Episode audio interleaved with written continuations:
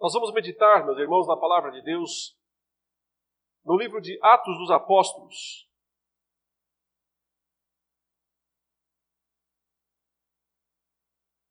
Capítulo 7. Bem no finzinho do capítulo 7, na verdade. Atos, capítulo 7.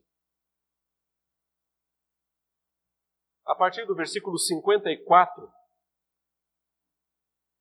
Vamos conduzir a leitura, meus irmãos, até o versículo 8 do capítulo 8. Portanto, Atos capítulo 7, verso 54 até o Atos capítulo 8, verso 8.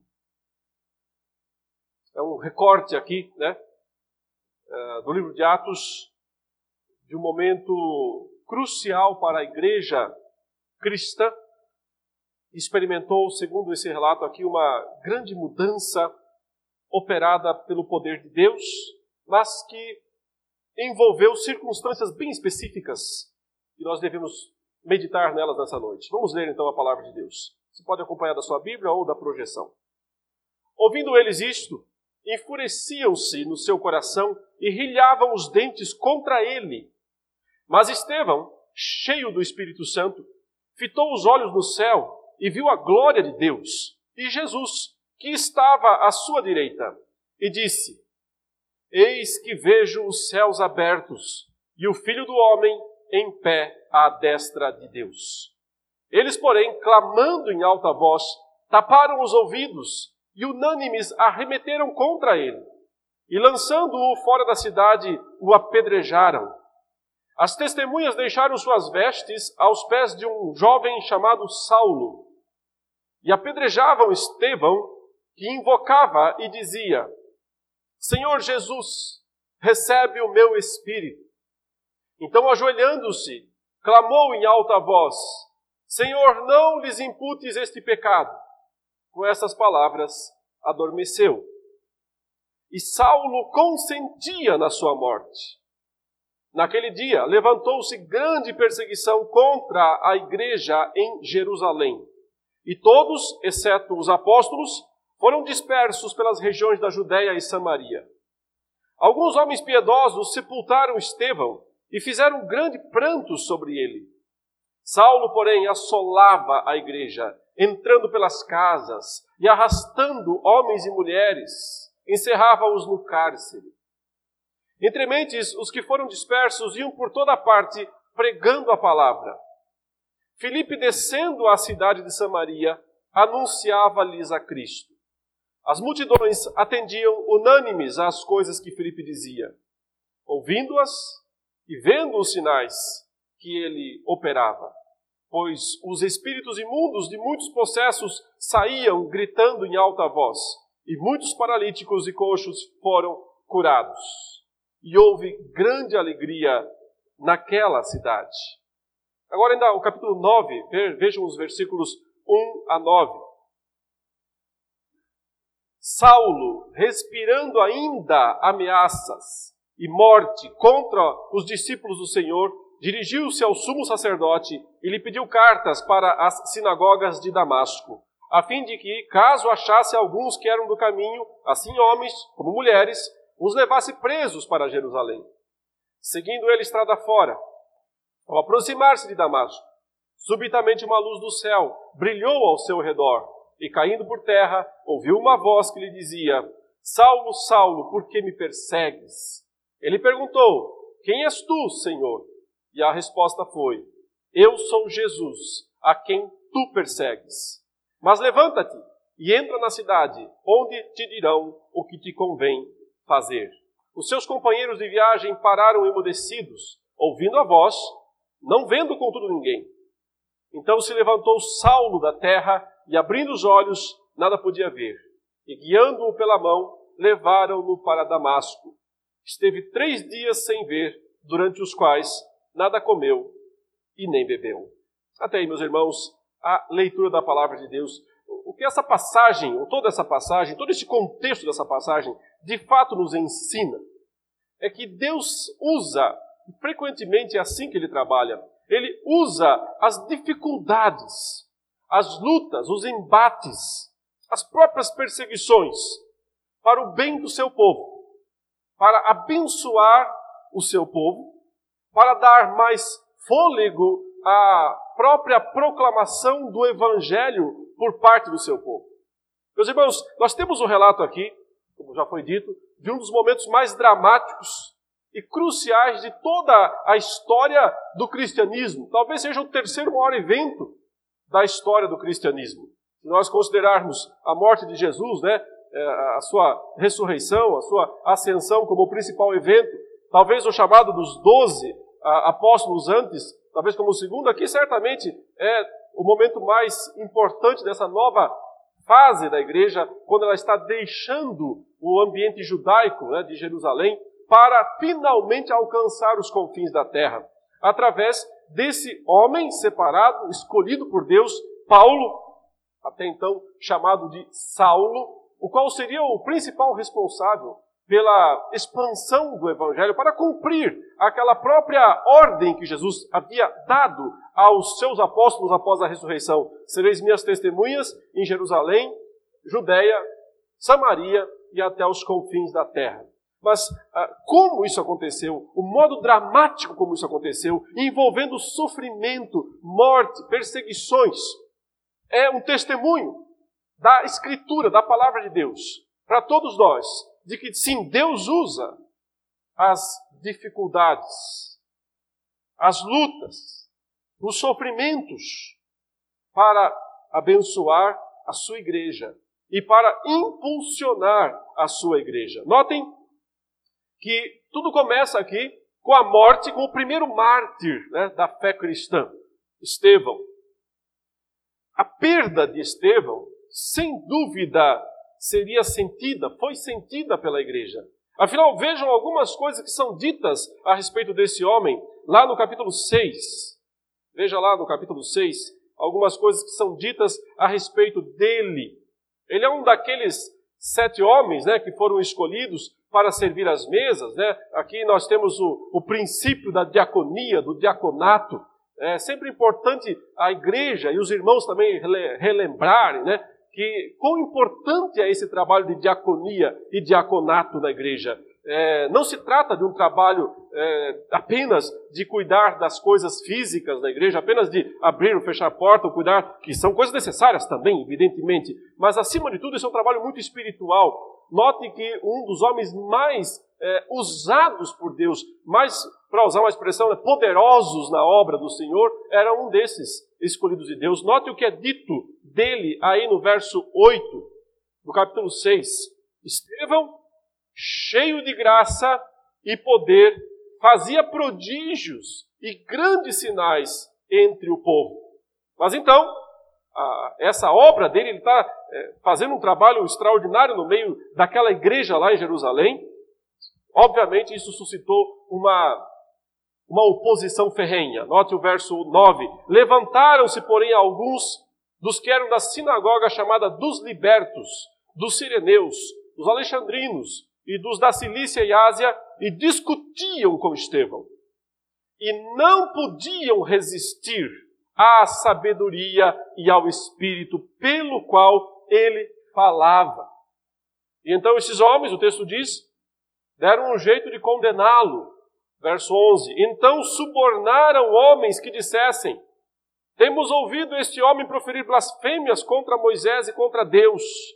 Sublevaram o povo, os anciãos, os escribas, e investindo o arrebataram, levando-o ao sinédrio. Apresentaram testemunhas falsas que depuseram: Esse homem não cessa de falar contra o lugar santo e contra a lei, porque o temos ouvido dizer que esse Jesus, o Nazareno, destruirá este lugar e mudará os costumes que Moisés nos deu. Todos os que estavam assentados no sinédrio, fitando os olhos em Estevão, viram o seu rosto como se fosse rosto de anjo. Aqui está o homem mais usado no primeiro momento. Ele está sendo mais usado por Deus do que Pedro, do que João, do que os próprios apóstolos originais. A obra que ele está realizando é impressionante, mas é também a diversidade é na mesma proporção. E por fim, ele é apedrejado, ele é morto, e note que isso é, sem dúvida nenhuma, foi uma grande perda para aquela igreja nascente, aquela igreja que estava começando a se estabelecer. Mas o que nós vemos aqui também é que Deus, na verdade, para Deus, nenhum homem é insubstituível. Estevão, a morte de Estevão, que muitos poderiam pensar, isso é uma grande perda para o Evangelho, isso é uma grande perda para a proclamação do Evangelho, e era, humanamente falando, não significa necessariamente que é para Deus, porque Deus tem seus modos misteriosos de agir. E no caso aqui, a morte dele foi mais importante do que a vida. Através da morte desse que era, nesse momento, o maior pregador da igreja, o maior proclamador da mensagem, o mais poderoso aí dos homens de Deus nesse momento, lembre-se sempre, poderoso pela, pela obra de Deus, do Espírito Santo. A morte dele, que pode parecer a maior tragédia, a maior perda, na verdade não é. É o modo de Deus fazer uma obra ainda maior. Porque é justamente que, através desse homem, da morte desse homem, que uh, se desencadearão os fatos que levarão o Evangelho aos confins da terra. Porque, de algum modo, até então, a igreja não tinha saído de Jerusalém. Mesmo já tendo recebido desde o começo a ordem: vão por todo mundo, pregue o Evangelho em toda a terra, em todas as nações. Mas, por causa talvez da própria é, necessidade local de proclamar o Evangelho ali em Jerusalém, até então a igreja não tinha feito, não tinha começado a cumprir essa tarefa. E quando se levanta um homem que parece ter estatura, condições, né, conhecimento, sabedoria para fazer isso, ele morre. E isso pode parecer, poderia parecer que a missão de alcançar as nações está abortada. Observem que esse homem é confrontado no primeiro momento por vários, por várias sinagogas, membros de várias sinagogas, que nós percebemos que são de estrangeiros. São mencionados os alexandrinos aqui, por exemplo, que era o pessoal que vinha da escola de Alexandria, é, da sinagoga de Alexandria, um importante centro judaico de proclamação do judaísmo daqueles dias. Então, ele está, assim, discutindo no ambiente estrangeiro. Ele poderia ser o grande vaso, o grande instrumento de Deus. Ele seria, da perspectiva humana, o mais perfeito instrumento para cumprir essa missão de levar o evangelho às nações. Quem melhor do que Estevão para fazer isso? Ele tem conhecimento, ele tem sabedoria, ele dialoga com os, os, os gentios, com os estrangeiros. Todos os sete que foram escolhidos, eles eram mais voltados para os gentios do que para os judeus. Foram escolhidos para isso, inclusive, para que pudessem fazer justiça naquele desequilíbrio original que surgiu quando o pessoal convertido já mais desse ambiente de prosélitos, né, estava se queixando contra os mais judeus de que eles não estavam sendo, as suas viúvas não estavam sendo bem atendidas. Então vão reclamar com Pedro e os apóstolos, eles dizem, então escolham sete homens cheios do Espírito Santo, sete homens cheios de poder e graça de Deus, para que esses homens sejam, então, é, cumpram essa tarefa de é, tratar das viúvas dos gregos. Então Estevão é um desses, ele é o principal, ele é o mais, o mais utilizado por Deus para isso. Ninguém melhor do que ele, talvez. Quem estivesse lá olharia dizer, é, esse homem vai ser o cara que Deus vai usar. Mas não será. Será um outro homem, chamado Saulo, que não tem, olhando da primeira perspectiva, qualquer chance. Não se encaixa. Estevão se encaixa perfeitamente, humanamente falando, para a missão de levar o evangelho a toda a terra. Saulo não. Ao contrário, ele é um perseguidor. Mas o que Deus quer? O que Deus faz? Ele permite que Estevão seja morto, ou seja, o, o, o cara mais pronto, preparado para fazer o trabalho. Deus permite que ele seja morto e vai levantar alguém totalmente despreparado para fazer esse trabalho. Porque Deus trabalha dessa maneira. Ele não segue as lógicas humanas, ou as expectativas humanas. Porque Ele é soberano. E porque Ele usa, sim, as adversidades, as dificuldades, para abençoar o seu povo. A morte de Estevão nos mostra, primeiro, que nenhum homem é insubstituível. Deus não precisa de uma pessoa, essa pessoa. Se não for essa, não vai ser, não vai acontecer, não vai fazer. Todos os homens de Deus que trabalham para Deus deveriam olhar para o exemplo de Estevão e pensar um pouco menos de si mesmos. E reduzir uh, o pensamento que tem a respeito de si mesmo, olhar com mais moderação para si mesmo. Não, nós não somos necessários. Nenhum de nós é imprescindível para essa tarefa que Deus quer realizar. Nenhum de nós deveria jamais pensar: se eu não fizer, ninguém vai fazer. Porque esse tipo de pensamento é um pensamento ímpio, não é um pensamento que se harmoniza com o modo de Deus agir na história. Deus não precisa de ninguém. Deus pode descartar quem aparentemente é a pessoa mais preparada e levantar quem não parece ter a menor condição de fazer isso. Uma segunda lição que nós aprendemos dessa história, todas, meus, todas meus irmãos, é que o que é ruim sempre pode piorar. É, a, a, a morte de Estevão foi muito ruim, claro. Eles perderam o grande líder, digamos assim, o, o homem que parecia ser o cara que ia levar o evangelho para as nações. Eles perderam a pessoa mais é, atuante naquele primeiro momento, mais capacitada para realizar aquele trabalho. Esse homem foi morto, isso foi uma grande perda. Mas, quando diz respeito a Deus lidar, tratar com o seu povo, a perseguição sempre pode piorar. E o texto aqui mostra isso porque ela parecia ter alcançado o ápice com a morte é, de Estevão. Talvez é, com essa morte a, a multidão, os, os, líderes se contentassem. Só para fazer uma pequena comparação, eu sei que ela não se encaixa bem, mas note, é, os Estados Unidos mataram um general essa semana, né, uns dias atrás. O general principal ali do, do Irã. Ao fazer isso, aparentemente, os Estados Unidos dizem, tá bom, já fizemos o suficiente. Eles não continuam atirando e vamos matar o segundo, matar o terceiro, matar o quarto. E, de certa forma, isso aplacou lá ah, as intenções né, dos ah, líderes dos Estados Unidos. E talvez aqui, né, quando o, o, a comparação nesse sentido não é exata, mas só para pensarmos, quando os judeus pensaram, ah, cara mais atuante, o principal líder aqui surgindo, né, com mais condições, o que mais desafiou e, e, e humilhou os nossos uh, uh, proclamadores. Está morto? Tá bom, agora podemos descansar e vamos deixar as coisas acontecerem. Mas não. A perseguição, então, se intensifica ainda mais. Porque o nosso inimigo, ele nunca estará satisfeito ele sempre vai encontrar novas maneiras de nos assolar. Portanto, nós temos que estar sempre preparados, porque depois da tempestade ainda sempre pode vir o furacão. E o furacão pode sempre subir de nível. Observem que o texto fala, né? Assim que Estevão morreu, ele vê o Senhor, ele vê os céus abertos, ele é apedrejado.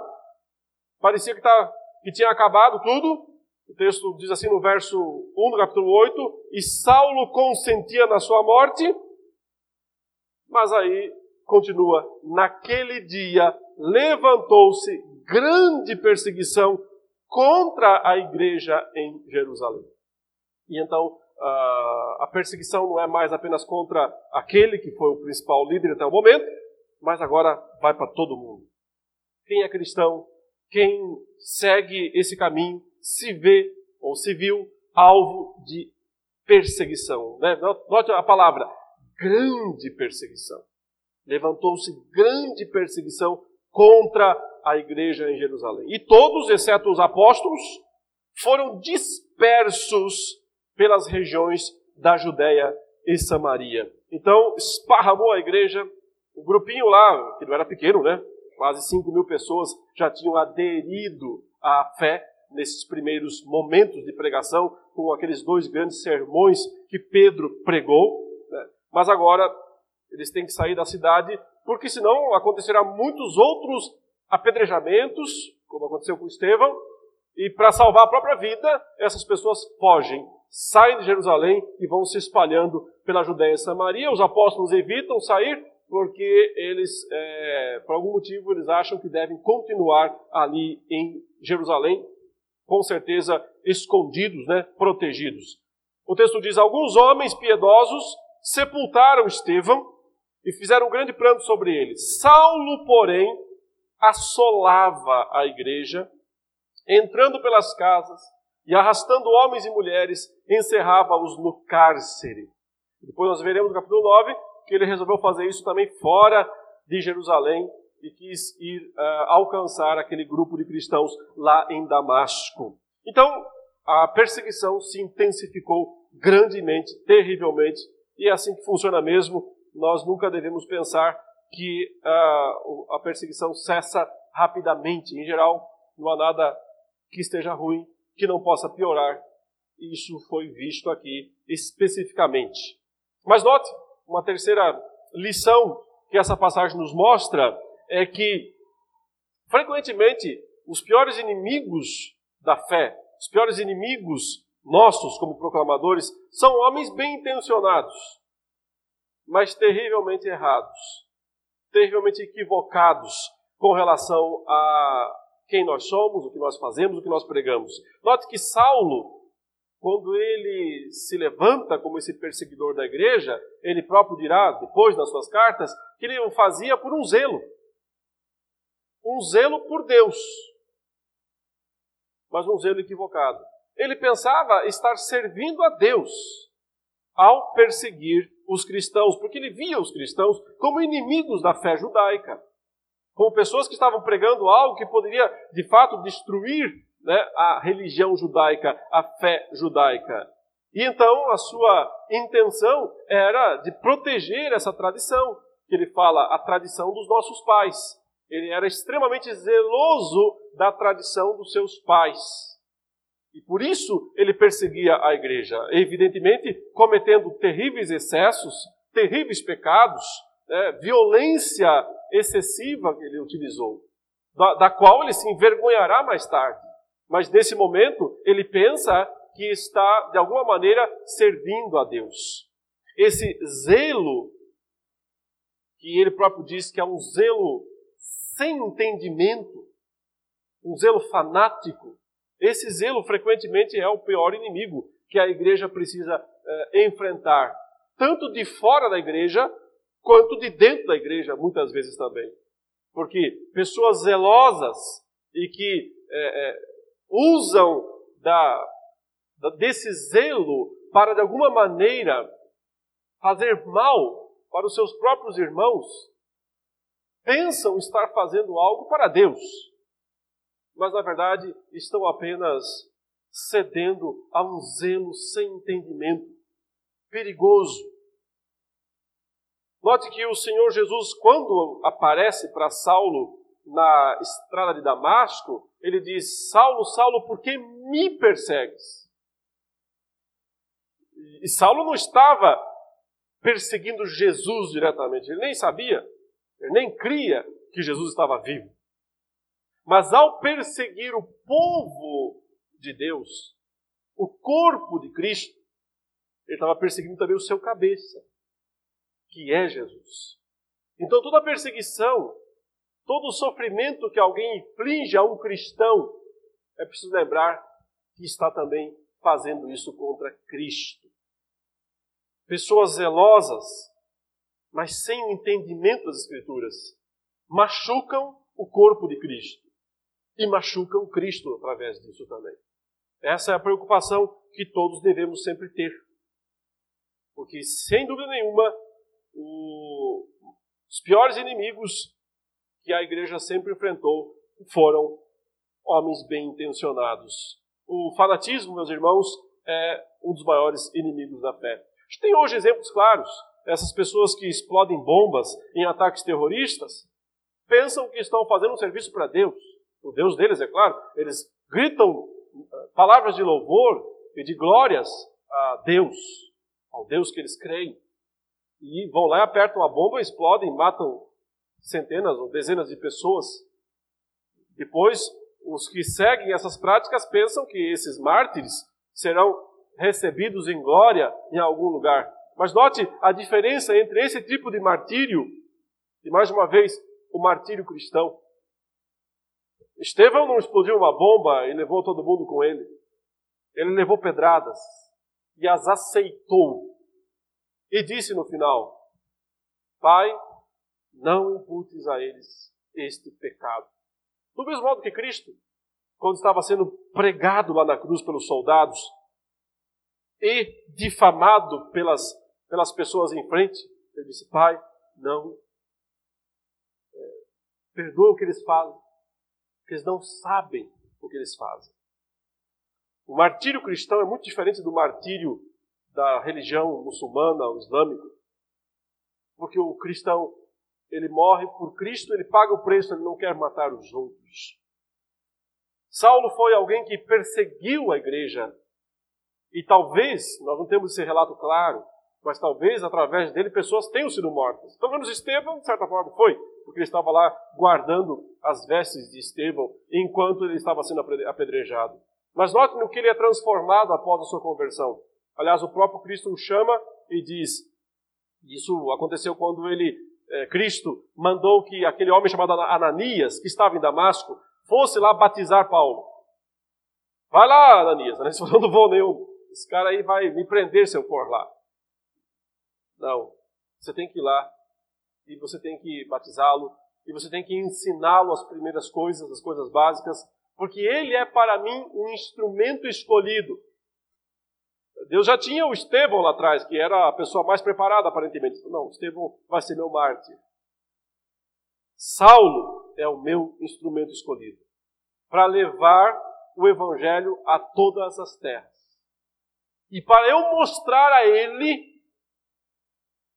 o quanto importa sofrer pelo meu nome. Ou seja, você tem um homem comissionado para sofrer, para o sofrimento. Estevão sofreu por alguns momentos quando levou aquelas pedras. Paulo sofreu a vida inteira e sobreviveu a um apedrejamento. Lembre-se sempre, ele esteve presente lá, cuidando das vestes enquanto Estevão estava sendo apedrejado.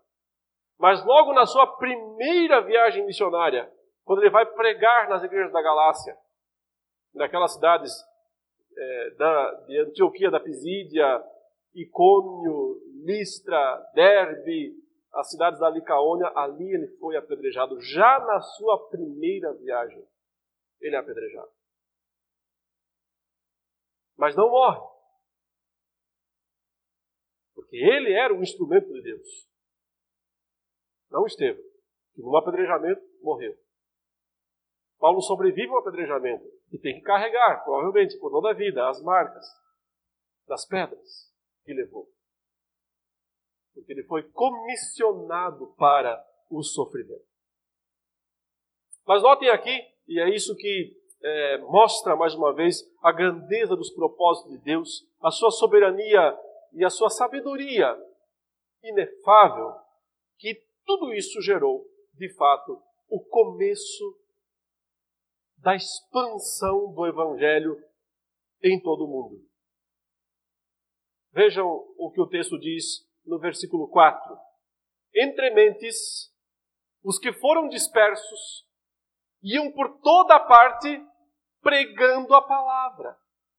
Ou seja, o fato deles terem que deixar Jerusalém, abandonarem suas casas, por medo da perseguição, por medo de sofrerem apedrejamentos como Estevão sofreu, resultou no cumprimento da ordem de Cristo para que eles fossem por todos os lugares pregando a palavra de Deus. E resultou especificamente no cumprimento do segundo lugar específico que Deus queria que o evangelho fosse pregado. Porque note, verso 5. Filipe descendo à cidade de Samaria, anunciava-lhes a Cristo. Filipe também é no 7. Não era o principal, o principal era Estevão. Talvez Estevão aqui, todos pensavam, iria fazer isso. Mas ele foi morto, não foi. Deus levanta um outro. E ele vai até Samaria. Por que Samaria é tão importante? Porque Jesus mencionou especificamente no livro de Atos, no capítulo 1, verso 8: E sereis minhas testemunhas em Jerusalém e em toda a Judéia. Jerusalém é a capital, Judéia é o país. Então, estamos no mesmo, na mesma terra. Quando ele menciona Jerusalém, Judéia, é o mesmo lugar. País, capital. Mas a próxima menção é fora. Samaria. Ele menciona especificamente Samaria. Samaria é quase Judá, né? é quase Judéia, mas não é. Porque muitos séculos antes aconteceu a chamada divisão das tribos, separação das tribos.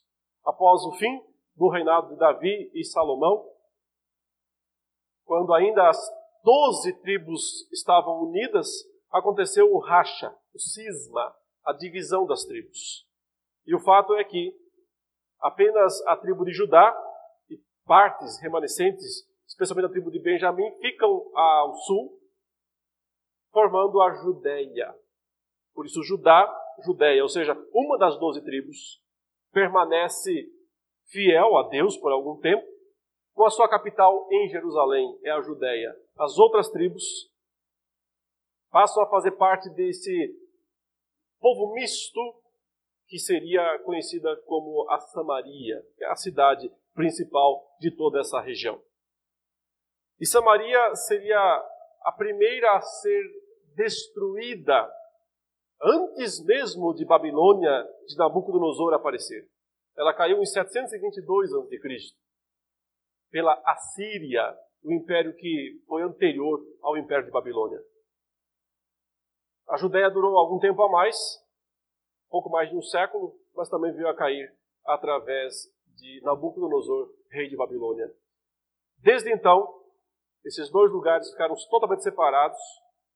Uh, a Samaria foi repovoada, mas não só por israelitas, pessoas de, várias, de vários países, de vários lugares vieram a morar em Samaria, e desde então aquele lugar tinha resquícios da religião israelita, mas também mesclas de idolatria.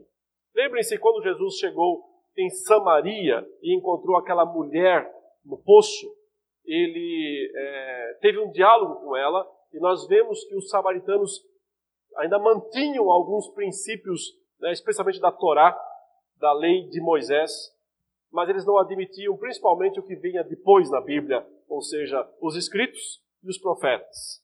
Mas eles mantinham a primeira parte, o Pentateuco. Por isso o Senhor quis superar uma inimizade histórica. E o fez através desse grande momento de perseguição que resultou na morte de Estevão, do furor de Saulo, né, o perseguidor da igreja, dispersou os cristãos pelas regiões eh, da Judéia e finalmente alcançou Samaria através de Felipe, Felipe o evangelista. Ele chega lá e o texto diz que ele anunciava-lhes a Cristo. E o verso 6 diz: As multidões atendiam unânimes às coisas que Felipe dizia. Estavam prontos, estavam preparados, o Espírito já estava trabalhando nessas pessoas. Só faltava o pregador chegar lá. Quando o pregador chegou lá, a obra foi feita. Porque na soberania de Deus, ele tinha decidido dessa maneira: sereis minhas testemunhas em Jerusalém, Judéia, em Samaria, e então o salto definitivo até os confins da terra. Os confins da terra são alcançados por Saulo. Então, nesse mesmo evento, percebam, você tem o cumprimento do mandato de Deus para alcançar Samaria através de Filipe. E notem depois, Pedro e João descem a Samaria para confirmar a obra de Filipe. E foi assim que Deus, de fato, é, tirou da igreja qualquer resquício da divisão que existia. Ou seja, não existe crente judeu e crente samaritano, só existe crente, quer seja de judeus, quer seja de samaritanos. É, é, é provável que um dos primeiros grandes homens da igreja cristã, que é chamado Justino, o Marte, ele era um samaritano, oriundo do samaritano, da, da terra de Samaria. E ele foi um dos principais apologistas da igreja já no segundo século, logo depois dos apóstolos. Ah, Deus agiu nesses mesmos lugares, tanto na Judéia quanto em Samaria. E finalmente, para alcançar os confins da terra, mas o meu ponto a destacar é: tudo começou com aquela grande perseguição. Tudo começou com aquele grande momento que parecia a maior perda para a igreja, que foi a morte de Estevão, e que foi a, o furor de Saulo contra a igreja. Isso parecia o fim da igreja, mas era só o começo. Na verdade, isso era só o início. Eram instrumentos, ferramentas de Deus para fazer o exato oposto. Não o fim, mas o início de algo muito maior, incompreensível. Porque exatamente isso resultou, primeiro, na chegada do Evangelho em Samaria com Filipe. Segundo, na conversão de Saulo, que embora não se dá exatamente nesse momento da perseguição, mas com certeza, no momento seguinte, quando ele é confrontado por Cristo na estrada de Damasco, ele devia se lembrar, como de fato se lembrou por toda a sua vida, de que aquilo foi um momento crucial da sua existência. Paulo carregará a vergonha por ter feito tanto mal à igreja, mas isso também sempre o manterá humilde diante de Deus. Ele sempre lembrará de quem ele foi e do que ele é pela graça de Deus. E por isso ele se torna esse instrumento poderoso de Deus para levar a toda a terra o Evangelho. Então vamos relembrar rapidamente o que nós aprendemos aqui. Primeiro, nenhum homem é insubstituível e frequentemente Deus faz isso mesmo, ele tira aquele que é o principal para colocar alguém que parece sem condições. Moisés morreu e Deus colocou Josué. Nunca esteve à altura de Moisés, mas foi o modo como Deus levou o povo adiante. Né? Quando o apóstolo Paulo morreu mais tarde também, quem Deus usou foi Timóteo para continuar a missão de Paulo. Deus não precisa de pessoas. Deus não é devedor a ninguém. Ninguém deve pensar que é, é insubstituível na obra de Deus. Todos devem ter muita moderação e senso de dependência de Deus. Deus usa perseguição e ela sempre pode piorar. E quanto mais ela piora, melhor para o povo de Deus. Porque Deus está usando isso de alguma forma para cumprir os seus propósitos. Ainda que os homens bem intencionados sejam os piores inimigos, mas Deus pode mudar esses próprios homens e torná-los em instrumentos úteis e poderosos para levar a palavra adiante. O sofrimento pode ser um caminho para uma pregação mais vibrante e mais ampla do Evangelho, como aconteceu ali quando eles foram dispersos. É através da perseguição, inclusive, que Deus alcançou Samaria e dessa forma anulou uma inimizade histórica. E finalmente, sim, também o sofrimento é um dos instrumentos de Deus para a conversão dos próprios inimigos do Evangelho. Paulo foi um terrível inimigo do Evangelho, se tornou o maior pregador de todos os tempos, o maior missionário, evangelista, teólogo, pregador de todos os tempos. Deus utilizou esse homem, que no primeiro momento não parecia se encaixar com essa missão, para cumprir exatamente aquilo que ele queria. que nos mostra, meus irmãos, portanto, tudo isso. E Deus é grandioso. E seus propósitos são misteriosos, sempre serão, desconhecidos de todos nós, mas nada foge ao seu controle, nada foge ao seu querer. Deus está sempre pensando no bem do seu povo, no bem da sua igreja, mesmo que ele permita que individualmente e às vezes também corporativamente essa igreja enfrente lutas, sofrimentos e grandes tribulações. Deus usa esses eventos, essas histórias, essas situações para cumprir seus grandes propósitos. Cabe à igreja, portanto, sempre louvar, bendizer a Deus, admirá-lo pela sua grandeza. Jamais murmurar, jamais reclamar, jamais desconfiar de Deus ou dos seus propósitos. Vamos orar e em seguida vamos louvar a Deus pela grandeza dos seus propósitos. Santo e amado Deus, nós te bendizemos nessa noite, porque ao lermos a tua palavra, nós ficamos admirados pelos acontecimentos do passado, acontecimentos bíblicos, que nos mostram a tua grandeza a tua soberania e o teu poder. Mas nós te pedimos também, em especial, que possamos aplicar essas grandes verdades às situações da nossa vida pessoal também. Possamos ver nos acontecimentos que nos cercam, todos eles, o teu querer, o teu amor, os teus propósitos, e que tu podes utilizar os momentos difíceis da nossa vida para que nós tenhamos um amor maior pelo Senhor uma submissão maior pelos teus propósitos e um serviço mais vibrante ao teu querer.